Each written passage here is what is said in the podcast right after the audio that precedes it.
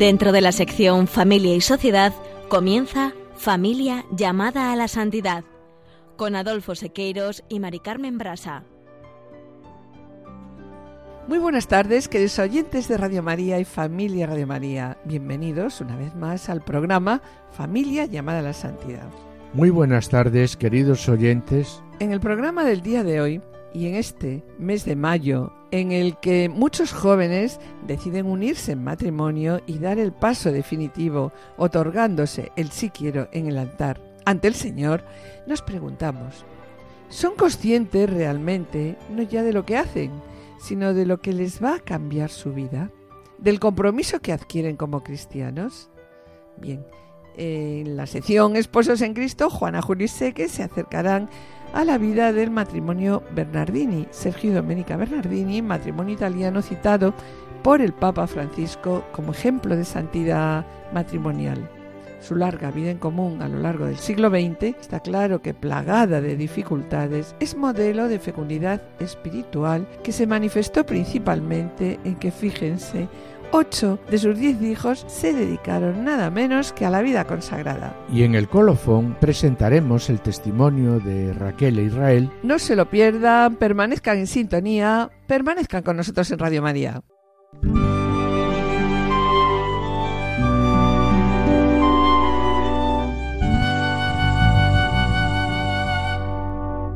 En el programa de hoy vamos a dedicarlos a los primeros años de vida matrimonial, porque la verdad es que cuando nos casamos somos conscientes realmente de lo que estamos haciendo, de lo que nos va a cambiar la vida, del compromiso que adquirimos como cristianos.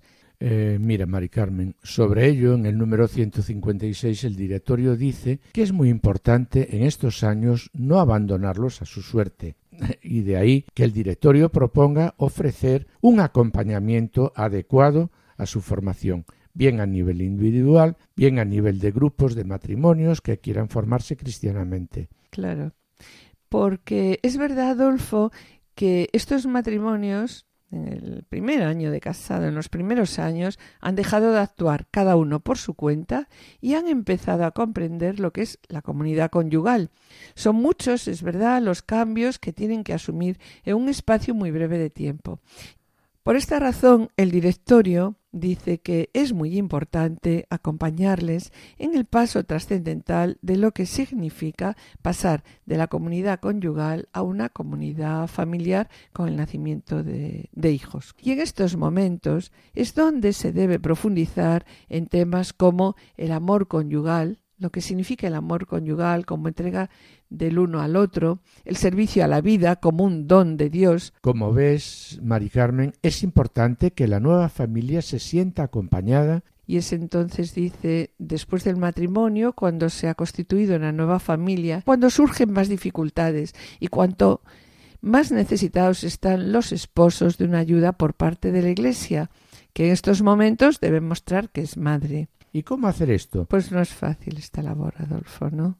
Y para poder cumplir esto es fundamental el papel que pueden desempeñar otras familias que cuentan ya con la experiencia de matrimonios de cierta edad, de familias ya más formadas, capaces de poner al servicio su propia experiencia humana también y también pues los dones de la fe y de la gracia. Desgraciadamente en estos momentos de gran soledad el aislamiento en el que viven la gran mayoría de las familias hacen que éstas en muchos casos se sientan abandonadas, se sientan solas. Y es aquí cuando la misma vocación de familias comprometidas, sí, comprometidas claro, ¿verdad?, sí. deben llevar a cabo este apostolado tan importante hoy en día, acogiendo, ¿no? A, estas, a estos matrimonios que se encuentran, o estas familias que se encuentran un poquito más solas. Sí, y de esto que acabas de decir, deduzco que es muy importante que desde la parroquia se impulse la formación de grupos de matrimonios. Sí, Adolfo, es muy importante y así nos lo confirma el número 160 del directorio cuando dice que desde la parroquia se debe impulsar la formación de grupos de matrimonios que faciliten el diálogo, la comunicación de experiencias y que a su vez estos grupos se encarguen de acoger a nuevos matrimonios que se acercan a las parroquias. ¿Solo las parroquias o debe haber más estructuras que se impliquen en esto. En todo esto, porque la verdad el trabajo es complicado, ¿eh? es un trabajo grande y ambicioso. Muy importante. Y por ello, Adolfo, en el número 161 y 162 del directorio dice, es importante fomentar y difundir desde la parroquia que existen unas estructuras más amplias, como son los grupos interparroquiales o diocesanos, así como también movimientos eclesiales que ayudan en todo caso a las familias a vivir los carismas plenamente cristianos y que a su vez pues son un complemento de las actividades parroquiales propiamente dichas. Con su infraestructura ¿no? Los, estos movimientos pueden facilitar la labor de las parroquias, ofreciendo a las familias actividades, retiros para la plena formación matrimonial, ¿no? Sí, sí, y de ahí, bueno, pues hacemos un llamamiento a los movimientos muy entusiasta para que estén al servicio de las comunidades parroquiales y se integren en, las mismas.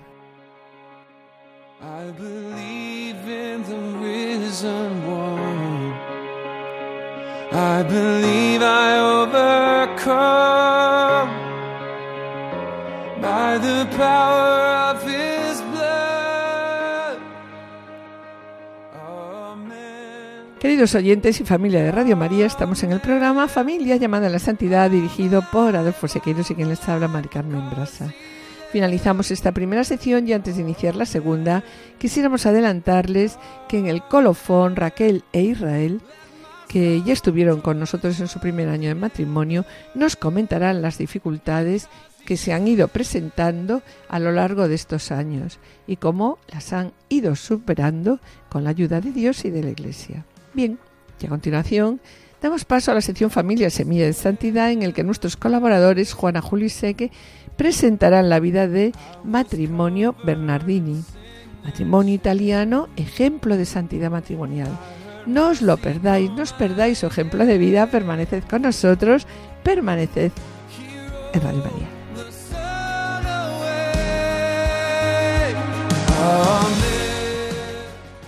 Queridos oyentes, hemos comenzado la campaña de mayo de Radio María que durará hasta el 31 de este mes.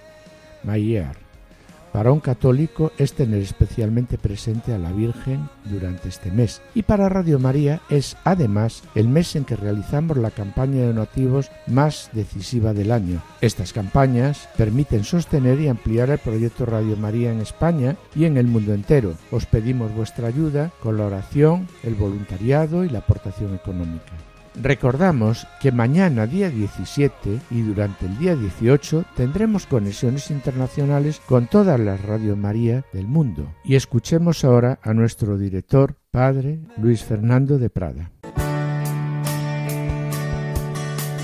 Id al mundo entero y anunciad el Evangelio a toda la creación, dijo Jesús a sus discípulos.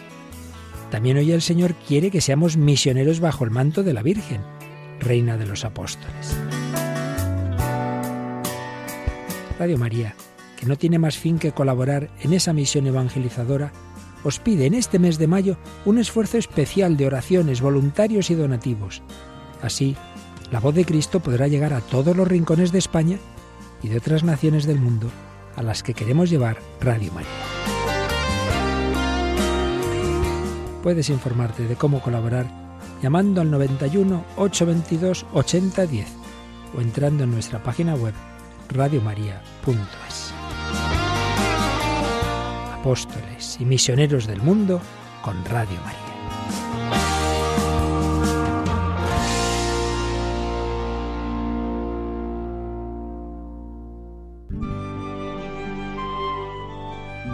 Esposos en Cristo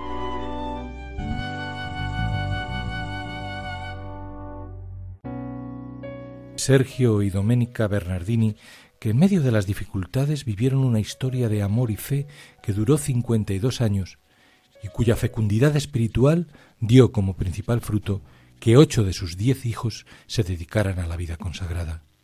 Conozcamos su historia.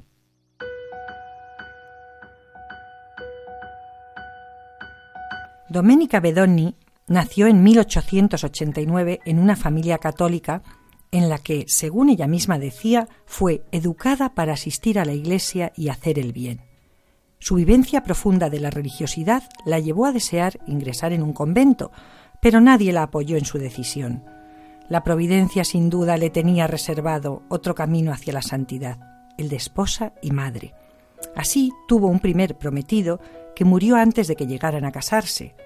Nuevamente parecía que la senda se cerraba para Doménica.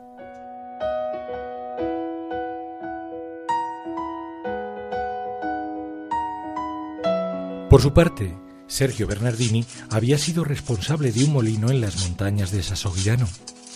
A los 25 años, en 1907, se casó con Emilia, su primera esposa, que muy pronto le dio tres hijos. Formaban una familia feliz que agradecía los dones cotidianos de Dios, pero esta felicidad se vio truncada por la muerte. En efecto, en apenas cuatro años murieron sus padres, su hermano, su esposa y los tres niños. Sergio tenía 30 años y arrastraba el dolor de la muerte de siete seres queridos. Estaba solo, con serios problemas económicos agravados por las deudas causadas por las numerosas enfermedades. En medio de estas dificultades, su fe, sin embargo, no se debilitaba. Años después recordaba que en esa dura etapa tenía presentes las palabras de Job. Dios me lo dio, Dios me lo quitó, bendita sea su voluntad.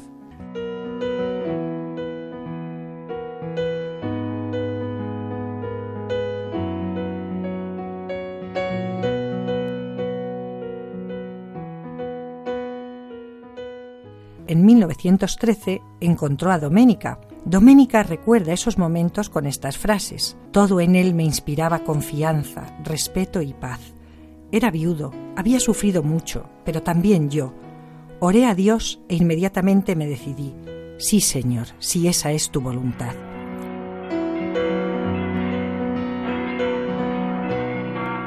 Se casaron el 20 de mayo de 1914 y desde el primer momento querían tener muchos hijos para ofrecer al Señor. Según sus palabras, una familia es ante los demás como una página del Evangelio escrita con vidas. En efecto, sus plegarias fueron escuchadas y cimentaron su matrimonio y su familia en la roca que es Cristo. Tuvieron diez hijos, ocho de ellos dedicados a la vida consagrada. De las ocho hijas, seis fueron monjas, cinco como hermanas Paulinas y una en la Orden del Buen Pastor. Por su parte, los dos hijos siguieron la vida sacerdotal. La fecundidad espiritual de esta familia, sin embargo, no se agota aquí. En 1963 adoptaron a un joven estudiante seminarista de Nigeria, Félix Alaba Job, que luego sería, de 1994 a 2013, arzobispo de Ibadan, en Nigeria. El otro hijo, el padre Sebastiano Bernardini, sacerdote capuchino de 87 años, nos ha legado un precioso testimonio de sus padres. Dice, mi mamá era muy afectuosa. A mi papá lo recuerdo más estricto, siempre nos trató de usted, pero sin dejar de ser un hombre muy dulce. Cuando nací, mi padre lanzó un suspiro de alivio. Era el primer hombre después de ocho mujeres, y le habría echado una mano en el trabajo del campo. Sin embargo, cuando decidí entrar en el seminario, dijo, que sea la voluntad del Señor. Fue este el secreto de su matrimonio.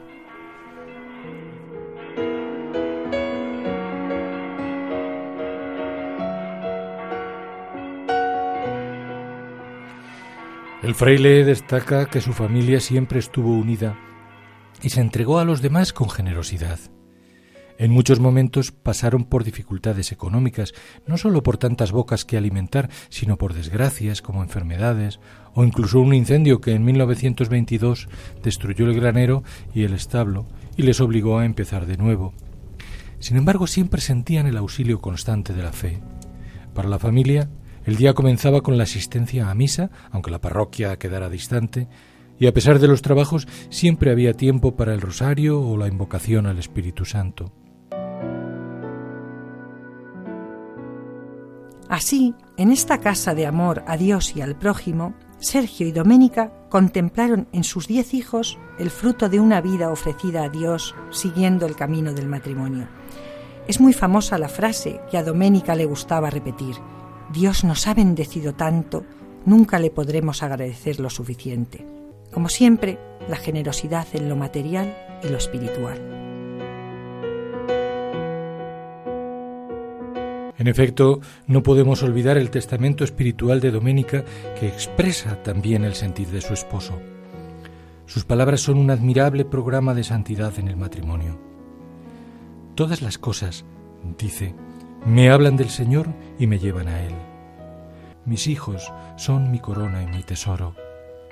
Oh, si pudiera explicar y hacer sentir a todas las madres del mundo el gran regalo que es tener hijos y vocaciones en su propia familia. Siempre quise que mis hijos hicieran bien el mundo, para gloria de Dios. Hermosas palabras que forman parte del proceso diocesano para elevar a los altares a ambos esposos concluido en 2008.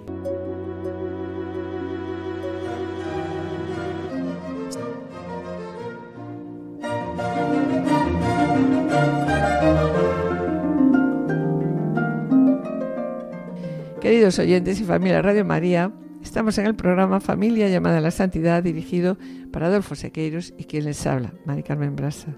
Les recordamos que pueden ponerse en contacto con nosotros a través del correo familia llamada a la santidad o enviando un correo postal a la dirección de Radio María, Paseo de Lanceros 2, primera planta 28024 Madrid, indicando el nombre del programa. Familia llamada a la santidad.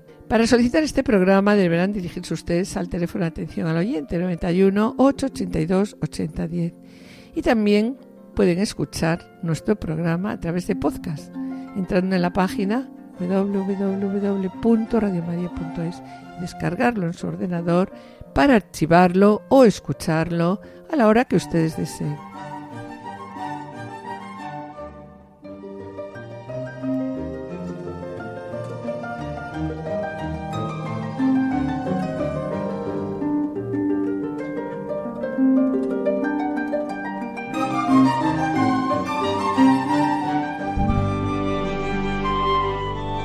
Colofón.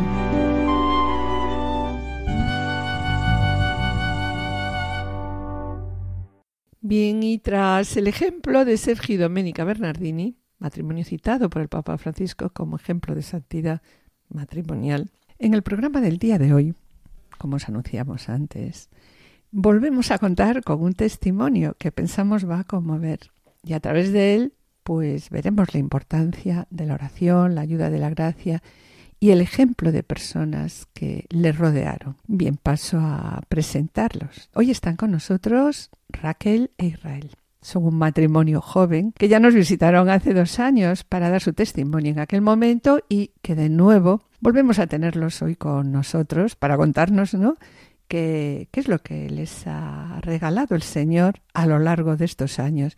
Y además también pues porque muchos de ustedes nos pidieron ¿Qué tal Israel y Raquel? ¿Cómo les va desde que estuvieron con nosotros hace cuánto? Hace unos dos años, ¿no? Sí, dos años y medio. Más dos años y medio, sí. Bueno, pues bienvenidos.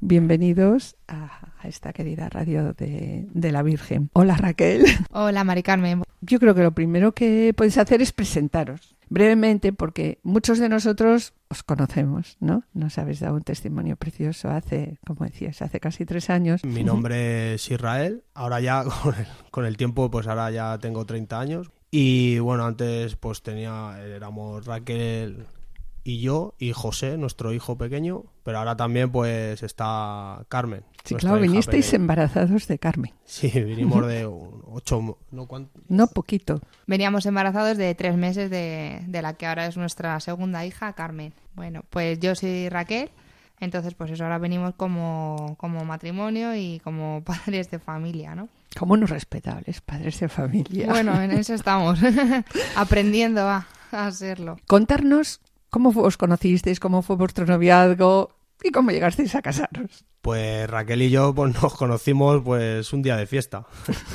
no tenemos, bueno, no tenemos mucho que mejorar, pero no tenemos nada que ver con cómo éramos antes.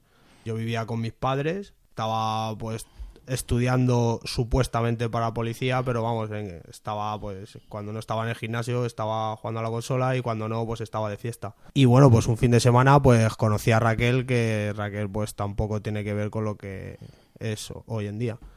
pues eso, de fiesta. Hicimos pues un botellón y fue cuando más o menos nos fuimos conociendo. Bueno, como dice Israel, poco tenemos que ver de lo que éramos antes. Tenemos mucho que mejorar, ¿no? Pero bueno, gracias a Dios em, podemos ver un, camino desde entonces ahora. Cuando ya llegue el tiempo de la adolescencia, pues me dejé llevar por, por la sociedad y, y, nada, pues me alejé de Dios y no quise saber nada de, de él. Y pues eso, yo sí que estaba trabajando, estaba estudiando y, y pues eso, eh, pensaba siempre pues en que llegara el fin de semana al final para salir de fiesta. Empezamos a salir juntos y empezamos a ir pues rápido, no, lo siguiente, o sea, sin freno, porque nos fuimos a vivir juntos, eh, yo no tenía trabajo, ella sí, y con el, al poco tiempo pues claro, eh, no éramos felices, nos dimos cuenta que no, que no estábamos bien, discutíamos mucho, bueno, eso salía por pues eso, no teníamos una base. Eh, a partir de ahí, pues tuvimos una fuerte discusión y, estuvimos a punto de dejarlo pero justamente ese día pues comimos en casa de la familia de Raquel y al irnos, su madre como siempre está súper atenta de nosotros, eh, pues antes de irnos pues se me quedó mirando y claro, pues yo tuve la necesidad de hablar con mi suegra. De contarle lo de que estaba pasando. Efectivamente, de contarle por lo que nos estaba pasando tal. ¿Y cuando hablaste con ella, qué te dijo? Pues nada, me ofreció pues eso, yo le dije que tenía un problema, que no estaba a gusto conmigo mismo, que no estaba a gusto con nada y claro, yo le se lo intentaba enfocar en forma de, pues a lo mejor necesito un psicólogo, necesito... Y ella en cambio no, ella enfocó el problema como que, pues a lo mejor pues que estaba vacío. ¿Y vacío de qué? De Dios. Y me lo enfocó de tal manera que me dijo, hijo, dice, yo si quieres te puedo ofrecer profesionales, pero creo que el mayor profesional es el Señor y, y bueno, pues me dejó una Biblia me dejó una Biblia. Eh, yo, yo no me acordaba, claro, yo aprendí en catequesis, pero no me acordaba. O sea, yo hice la comunión como tristemente está pasando a mucha gente que después de la comunión pues no vuelven a... No volviste. No, no volví, no volví. Y Raquel me veía y no quería saber nada, no quería saber nada, pero ella al ver entre comillas, que estaba mejor, la evolución, etcétera. Que te iba haciendo bien. Pues sí, pues empezó ella también incluso a leer y ella como tenía una base de que su familia pues eh, es más católica, pues entre los dos pues me empezó a buscar mejor las lecturas, eh, enfocarlo de otra manera, etcétera, etcétera. Incluso ya no, pues teníamos esa presencia ya entre comillas del Señor. Ya teníamos otros tipos de conversaciones, empezamos a cambiar los dos. ¿Qué os cambió de repente? Bueno, sobre todo más tranquilidad, más paz, eso sobre todo, ¿no? Sí, pero refiriéndome, ¿qué hecho luego también pasó a cambiar vuestra vida? Ah, vuestra vida en ese momento de pareja que vivías juntos, claro a raíz de pues eso de empezar a introducir a, Dios, en nuestra vida, ¿no?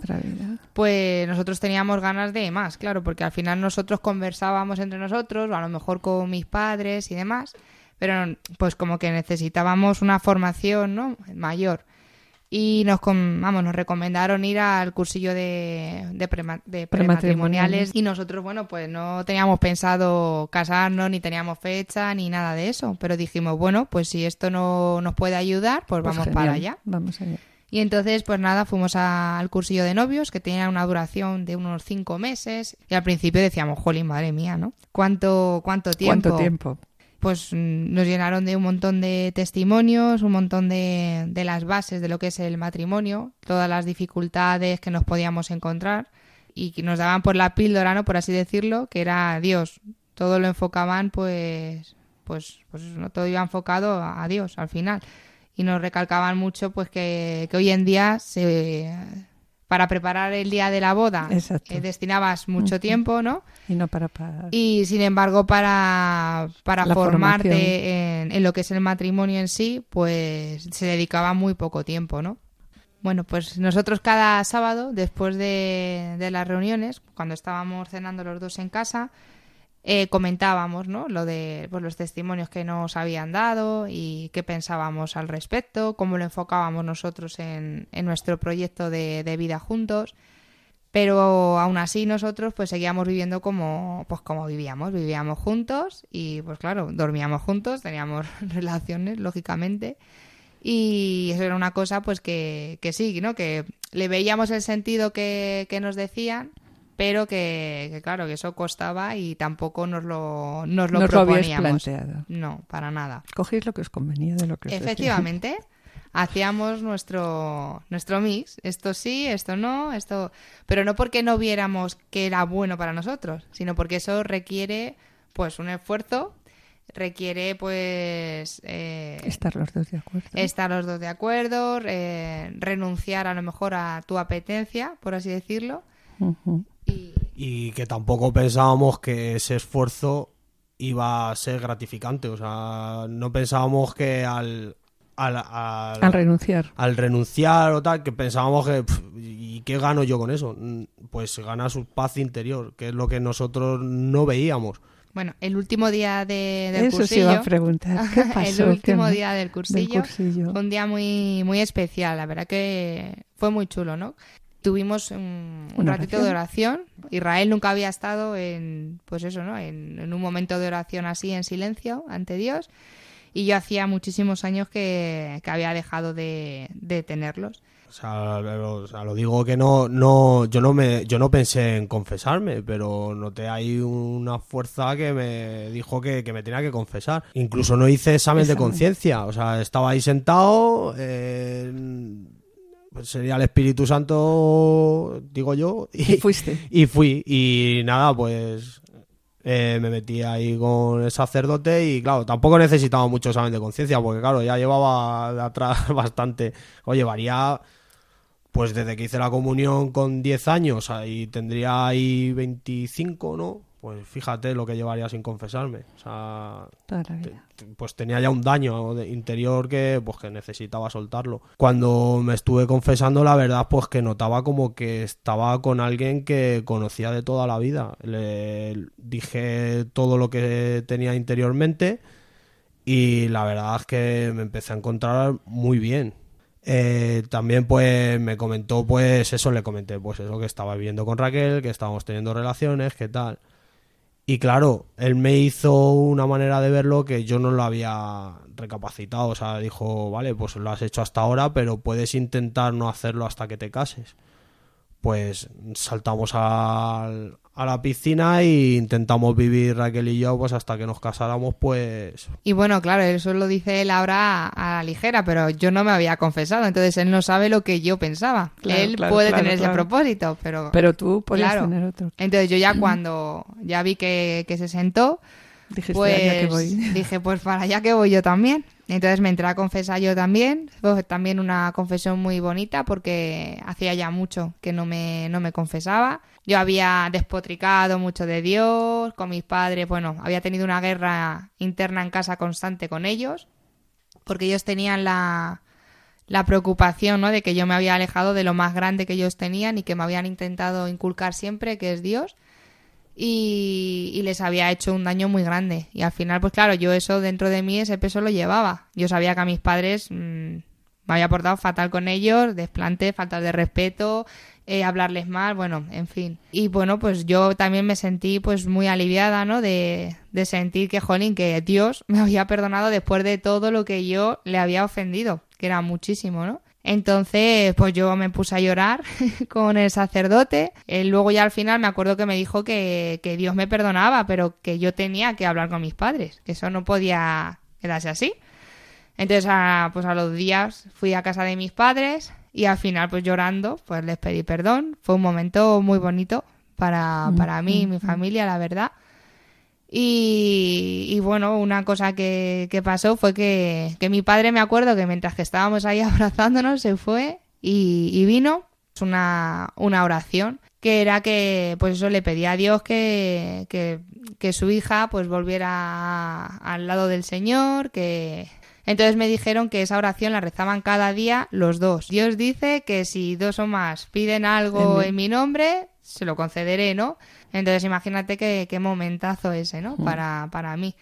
Que cuando, cuando salimos ya de, de la iglesia, después de confesarnos, pues uno de los matrimonios que nos había estado impartiendo el cursillo nos dijo ya entre risas, bueno, ¿y vosotros qué? Al final, ¿cuándo os casáis? Porque claro, todo el mundo tenía fecha de, no- de boda y nosotros no.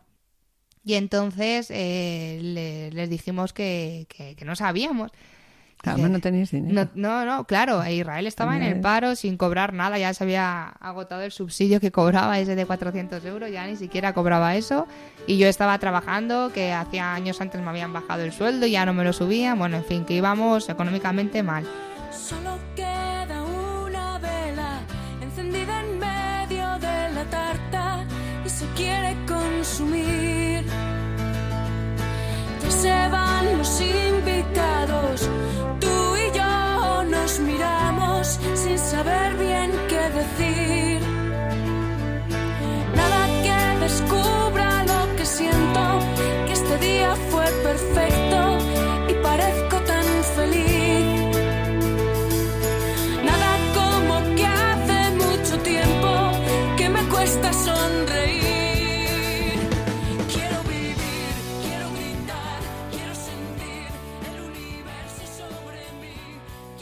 Vamos a dar ahora ya un pequeño salto a la etapa ya de cuando empezasteis a tener niños. O sea, ya os casasteis. ¿Y cómo fue ya desde la etapa que empezasteis a tener niños? ¿Qué os pasó con el trabajo?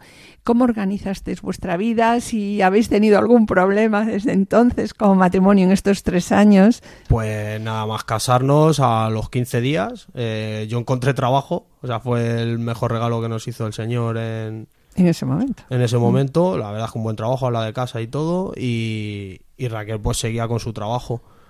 Eh, nos quedamos embarazados a los tres meses o por ahí de casarnos, pero le perdimos. O sea, y al poco pues tenemos esa suerte, esa gracia de Dios de pues que nos volvimos a quedar embarazados. Entonces ahí pues tuvimos a nuestro hijo José. Al, al tener a José pues decidimos, porque Raquel no estaba bien en el trabajo, decidimos que dejara ella el trabajo y se dedicara pues A cuidar. del a cuidar del niño, a que ella estuviera más tranquila.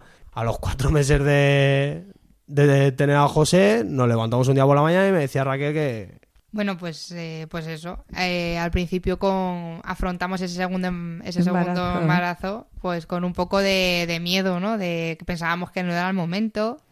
pues antes de que de nacer Carmen, yo también me puse a estudiar para poder opositar y, y nada, pues... ¿Y dejaste el trabajo? dejé- ¿Dejaste el trabajo? No, antes, antes de dejarlo, eh, seguía estudiando con el niño, Raquel estudiando también, y yo estaba estudiando, trabajando y intentando, pues eso, cuidar de la familia. Eh, pf, de- nos dejamos todo para poder hacer ese examen y poder conseguir nuestra plaza. O sea, ¿y qué pasó? Pues que no, no aprobamos ninguno de los dos. Al cabo del tiempo salió un curso de maquinista y bueno, el curso costaba 22.000 euros. Madre mía. Tuve que dejar mi trabajo. O sea, estuvo- estábamos los dos en el paro ya. O sea, lo de- yo dejé mi trabajo, Raquel seguía en el paro, Raquel cuidaba a José y ella seguía estudiando y yo dejé el trabajo. Nació Carmen, incluso Carmen recuerdo que nació un sábado y el lunes yo dejé a mi mujer en el hospital y seguía, claro, tenía que ir a clase. clase. Eh, pues ahí lo pasamos bastante mal porque, claro, yo llevaba en la espalda pues los 22.000 euros del curso, no sabía por dónde iba a salir, pues claro, a mí nadie me garantizaba que iba a tener trabajo. Claro, claro. Nos fuimos a vivir con mis suegros, pues claro, nació nació mi hija y claro, los dos estábamos Teníais que estudiando. estudiar los dos, claro. Sí, y, y, eh, ¿qué pasó? Pues al final eso pues pues estalló por algún lado. O sea, los nervios. ¿Dónde? En la pareja, Sí, sí, sí. claro. Ahí lo, lo pasamos muy mal. Pero gracias a Dios, pues siempre hemos estado. Acudisteis, Bueno, acudimos. Hemos estado rodeados siempre de mucha gente que nos ha cuidado y acudimos al COF. Y ahí, pues también tocamos con una gran especialista que nos aconsejó de la mejor manera. Y ¿Qué os aconsejo? Ella, ante todo, lo que, lo que nos hizo ver, ¿no? Es que, que en el matrimonio, eh, pues puedes, eh, puedes tener malos momentos, pero que, que no pasa nada. O sea, que no hay que tirar el matrimonio a la basura, sino que, que hay que reconstruirlo, hay que sanarlo para que el matrimonio pues pueda continuar adelante, ¿no? Y hay que ver de qué forma lo sanas. Hoy, por desgracia, en la sociedad No lo se que te acude. dicen no, No se se acude a ningún a sitio y lo que te dicen es que pues que rompas tu matrimonio y ya encontrarás a otro, ¿no? Entonces nosotros eso no lo queríamos, nosotros teníamos claro que, que nosotros nos habíamos casado ante Dios, que Dios formaba parte de nuestro Es el matrimonio garante de vuestro matrimonio. y que eso había que sacarlo para adelante sí o sí. Y entonces, eh, pues esta persona nos ayudó a encontrar pues el punto eh, intermedio. Al final nadie tiene la verdad absoluta. Exacto. Muchas veces no te pones en el lugar del otro para saber eh, pues cómo le afectan a él tus palabras, tus gestos eh, y a la inversa igual, ¿no? Muchas veces al final se acaba viciando una situación. Entonces, eh, a lo mejor hay veces que tú haces algo sin mala intención, pero ya el otro está a la defensiva y lo va a coger Y ya lo como un escucha de ataque. otra manera. Efectivamente. Entonces, claro, al final se va viciando la situación y acaba siendo insostenible, acaba siendo un infierno, acaba, pues eso, ¿no? Eh, asqueando al final. Y yo recuerdo entre uno de los consejos que, que nos dio y que, que yo más recuerdo es que, por ejemplo, eh, dices, mi marido me hace una faena, ¿no? O hace algo que no me guste. Y yo digo, jolín, es que mira lo que me ha hecho, es que ya le vale, es que tal, ¿no? Sí. Y ella te lo daba la vuelta. Ella te dice, ante eso, tú ponte a pensar, ¿y yo ¿Qué cuántas veces le hago, cuántas veces le digo, ¿no? Cosas que, que le hieren, cosas que, que le sientan mal, ¿no? Dice, pero más aún, dice, ¿cuántas veces eh, ofendes a Dios, le haces daño a Dios y Dios, Dios te, te perdona, perdona? siempre? Dice, entonces, dice, tú ya, dice, dándole la vuelta así a la situación, dice, te vienes abajo, dice, y es que tu enfado mm, desaparece al final, ¿no? Se minoriza tanto que, que dices tú, si es que es verdad, ¿cuánto ofendo a Dios al final? Y Él siempre me acaba perdonando. Vamos a ver, ¿voy a hacer un mundo al final de esto? Bueno, pues vamos a cogerlo, vamos a perdonarlo y vamos a seguir caminando, ¿no? Y al final cuando tú empiezas a adquirir ese tipo de comportamientos, pues al final ves cómo la situación eh, se va mansando, va, va calmándose, mejorando. va mejorando. Y ya ese vicio de malestar, de hablarse mal, de recibir todo como ataques, pues va poco a poco desapareciendo, ¿no? También aquí quería hacer un breve paréntesis porque, claro, quiero recordar otra vez de que estábamos fatal de dinero, ¿vale? Y aquí... Claro, los dos estudiando. Claro, los dos estudiando teníamos un problema y aquí pues vimos también y vemos lo grande que es la iglesia, o sea, nos han vuelto a ayudar gratuitamente, Eh, personas con fe, o sea, que están ahí dándonos su tiempo y, y todo gratuitamente, o sea, que queremos también darle las gracias, por si nos están escuchando. Y también, pues eso, mis suegros de cómo nos acogieron en casa. O sea, es que estuvimos allí seis meses. Conozco tu miseria,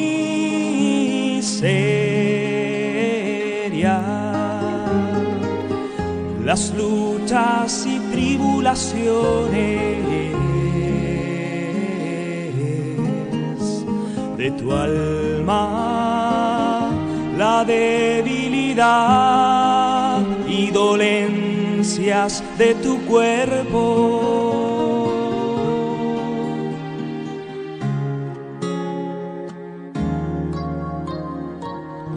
Conozco tu cobardía,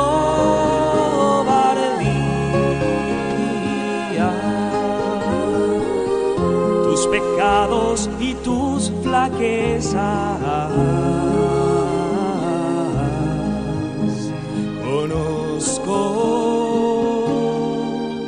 Y a pesar de todo te digo, dame tu corazón, ámame tal como eres, dame tu corazón.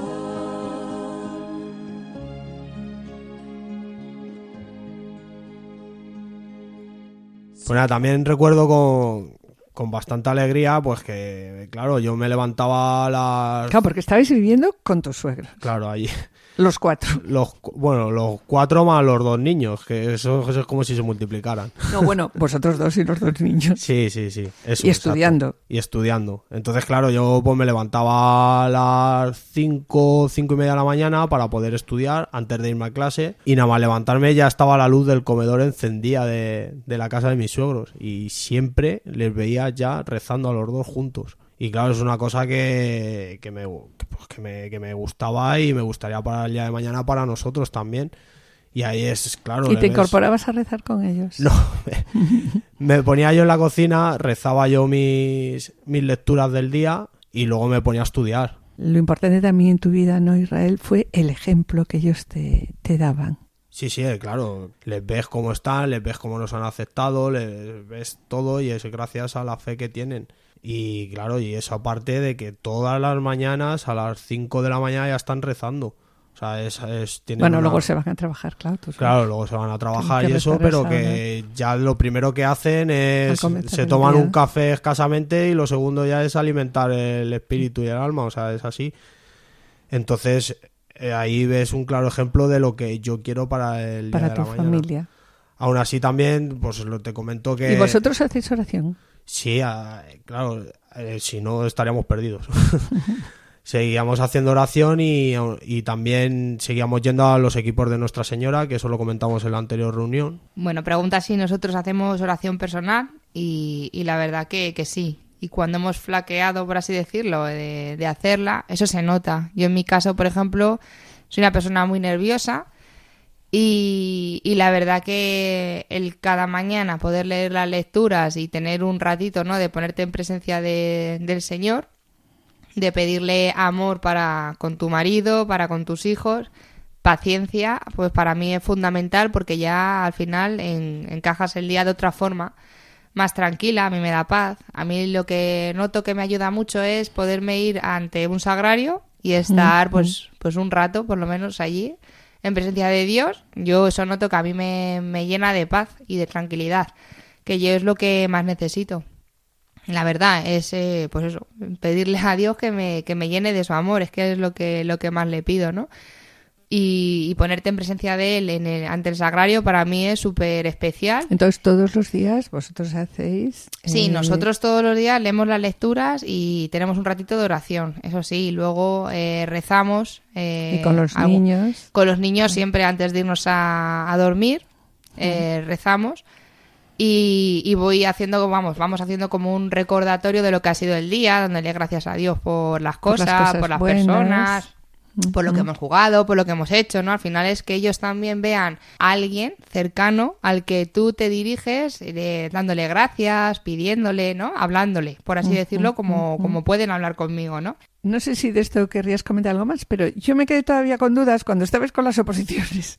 Yo ya no sé, porque os dejé, estabais los dos sin trabajo, estudiando como locos. ¿Y qué pasó después? Porque ahora estáis súper bien. Pues nada, me presenté yo al examen del, del ministerio para maquinista y gracias a Dios pues ¿Aprobaste? lo, lo aprobé. Genial. Lo aprobé, pero claro, nadie me... Es como un carnet de conducir, o sea, tú lo apruebas, pero nadie te garantiza trabajo, o sea, seguía sin trabajo. A los pocos días me contrató una empresa Privada. privada, nos fuimos a vivir a casa, Raquel seguía estudiando, pero claro, en esta empresa yo no estaba en casa. Sea, ganaba, ganaba muchísimo dinero, pero no estaba en casa, o sea... Llegaba a lo mejor a las 5 o las 6 de la mañana un día y a las 11 o las 12 de la mañana ya estaba yéndome otra vez para Valencia o para Murcia.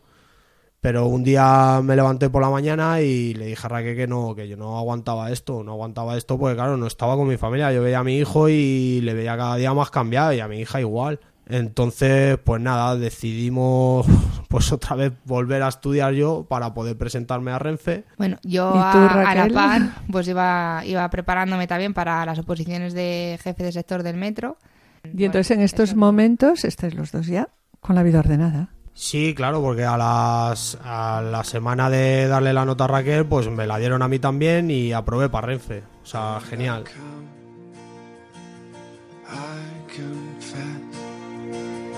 Bowing here, I find my rest. Without you, I fall apart. You're the one that guides my heart. Lord, I need you. Están escuchando Familia llamada a la Santidad con Mari Carmen Brasa y Adolfo Sequeiros.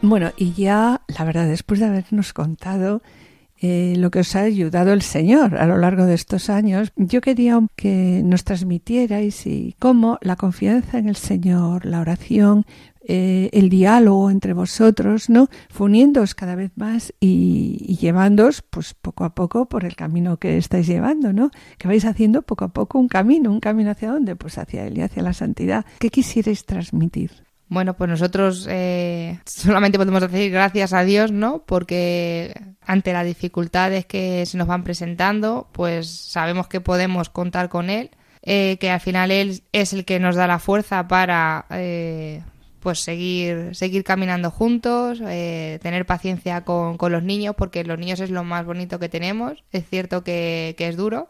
José está más calmado, pero la pequeñaja es un bichejo, que es que no, no para. Y, eh, perdón que te interrumpa, ¿y qué ayudas tuvisteis a lo largo, prácticamente desde que os casasteis o desde antes de casaros, ¿no?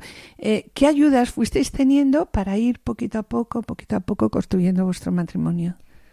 Yo creo que la clave está en el cursillo de novios. Hmm. En el cursillo de novios, eh, ya te digo que como fue tan largo, tuvimos tantos testimonios, tocaban en cada sesión eh, un tema o dos, desde la importancia del diálogo, las dificultades que vas a encontrar, pues si el trabajo falla o ante la llegada de los niños, o sea, que sí, que los niños son muy bonitos, pero que los niños van a llevar pues problemas de discusiones, tensiones, eh, al final ya mm, dejáis de ser dos, te tienes que estar dando a otro, o sea, eh, yo veo la clave en el, en el cursillo de novios, o sea, es que te plantearon eh, la- el matrimonio en todos los distintos puntos de vida, o sea, en todo. Y el acompañamiento a lo largo de todos estos años, de estos primeros años de, de matrimonio que habéis tenido, claro. Sí, luego también lo que es e- equipos Sí. eh, nos ayuda porque al final puedes compartir con otros matrimonios que tienen también tu situación u Tus otra parecida. problemas.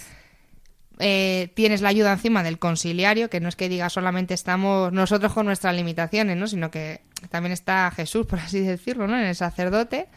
Y al final es el que también, pues, ante los problemas o ante los temas que salen a, a la conversación, pues él te da el punto de vista de Dios al final, ¿no? Entonces eso también es muy importante, porque hay un, un sacerdote entre, entre nosotros, rezamos Unos juntos, o sea, claro, también. rezamos todos, eso sí, eso es fundamental, claro, eso es imprescindible, ¿no? El rezar el uno por los otros, eso es, vamos, también, claro. Luego también en equipos pues nos ponemos los puntos de esfuerzo, entonces vemos ahí donde ¿Qué son los puntos de esfuerzo? pues son pues una serie de puntos donde llevando, o sea, yendo al camino de la santidad, pues ves que flaqueas en unos o en otros, entonces entre los distintos matrimonios em, comentamos dónde flaquea uno, dónde flaquea el otro.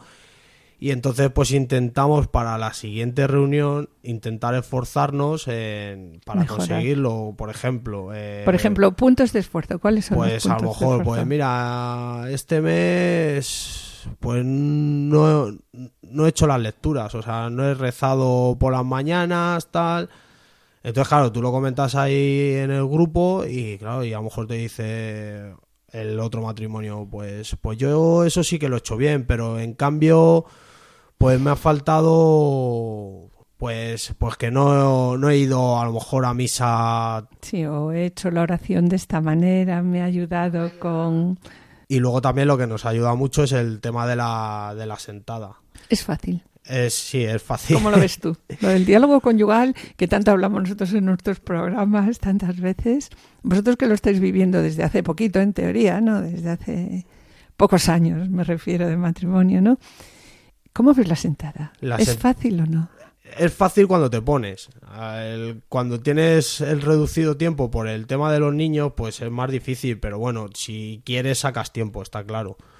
Bueno, la sentada es el diálogo conyugal. Sí, claro. Vamos a aclarar aquí Sí. que es la sentada, ¿no? Pero ya pones eh, delante... Pues claro, si tú haces la sentada y te pones tu Cristo en la mesa, rezas al principio antes de hablar con tu mujer o con tu marido, pues creas que no, ahí ya todo queda más suave, ¿sabes? Y luego ya si empiezas a decir lo que más te ha gustado de tu, de tu pareja, de ese mes, de tu mujer o de tu marido, pues creas que no... Cuando llegas a lo malo, Cuando llega, entre comillas, a lo malo, pues ya, pues...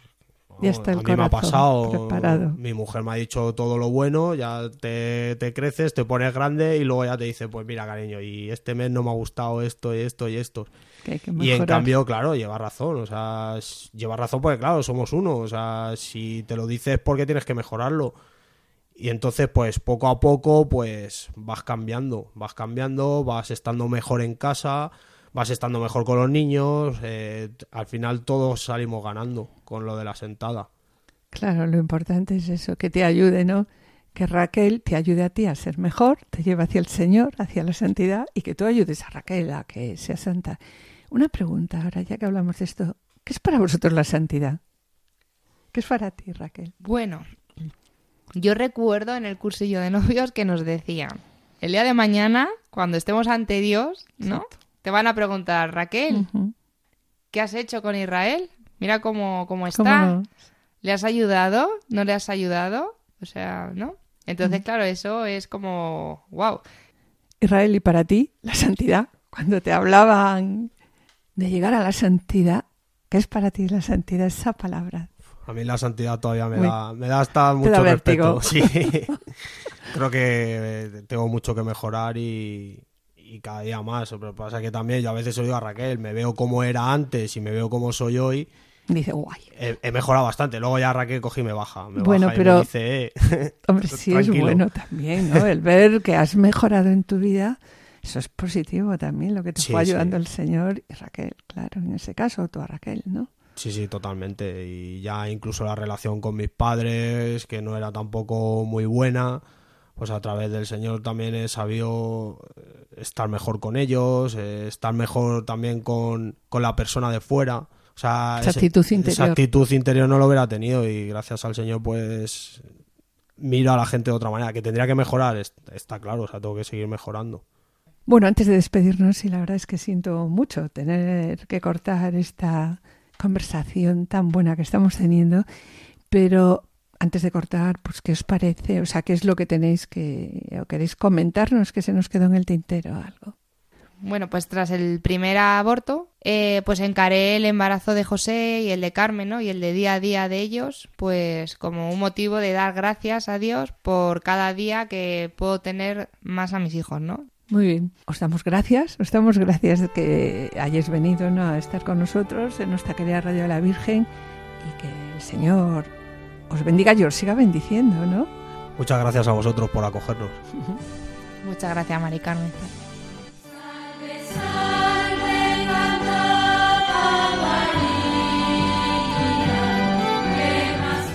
Vamos a finalizar el programa del día de hoy pidiendo a la Virgen por todos los matrimonios que se van a casar este año.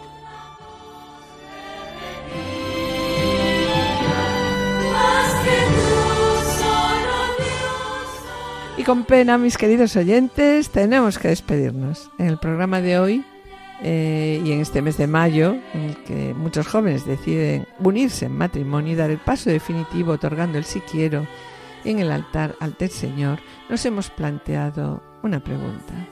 ¿Son conscientes realmente, no ya de lo que hacen, sino de lo que les va a cambiar la vida, del compromiso que adquieren como cristianos? Bien, en la sección Esposos en Cristo, Juana y Julio Seque y Seque nos han presentado la vida del matrimonio Bernardini, matrimonio citado por el Papa Francisco como ejemplo de santidad matrimonial. En el colofón, el joven matrimonio Raquel Israel nos han comentado las dificultades que se han ido presentando a lo largo de estos años y cómo las han ido superando con la ayuda de Dios y de la Iglesia. Agradecemos a los asistentes el control de sonido y esperamos estar de nuevo con ustedes el jueves dentro de dos semanas. Muchas gracias por su atención. Hasta la próxima audición y que el Señor les bendiga. A continuación, damos paso a Lorena del Rey y el programa Voluntarios. No se lo pierdan, permanezcan a la escucha, permanezcan en Radio María. Han escuchado Familia llamada a la santidad con Adolfo Sequeiros y Mari Carmen Brasa.